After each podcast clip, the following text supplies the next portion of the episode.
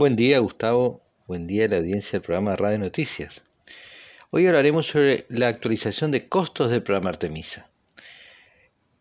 El administrador de la NASA, Jim Bridenstine, gestiona en el Congreso de Estados Unidos la financiación del presupuesto fiscal 2021, pero advierte que los fondos actuales terminarían en marzo del año que viene y no podría cumplir con el cronograma del programa Artemisa de colocar a la primera mujer en la Luna y el siguiente hombre en el 2024. También se informó el costo actualizado del programa, y para cumplir con el alunizaje tripulado en 2024 son necesarios 28 mil millones de dólares, de los cuales 16 mil millones de, son para el módulo de descenso que, eh, para recordar, son tres propuestas que están en, este, batallando para ser electas. En febrero del 2021 sería la decisión final sobre estos, eh, cuál sería el módulo de descenso adoptado.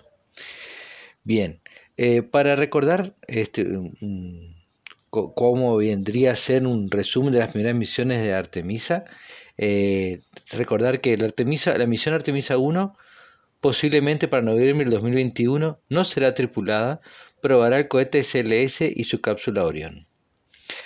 La Artemisa 2 en 2023 llevará tripulación y orbitará la Luna sin descender. Y la Artemisa 3 es un objetivo de Trump que sea en el 2024 y realizaría así el descenso con la primera mujer en pisar la Luna.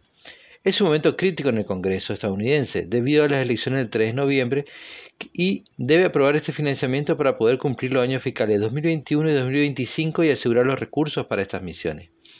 También Bridenstine confirmó que el sitio de alunizaje será el polo sur lunar, debido a varios rumores sobre otros posibles lugares como el Ecuador de la Luna o cerca de las misiones Apolo 11 o alguna de las subsiguientes. Esto quedó descartado. Para apoyar las decisiones de los congresistas de la NASA, publicó un informe completo del programa, pero no, no quedó claro si la estación lunar Gateway será primordial para el 2024, pero sí dejó en claro que para la extensión del programa como exploración lunar sostenible es vital, sobre todo para las misiones tripuladas a Marte. Informó para el programa Radio Noticias Pablo Germán Salazar.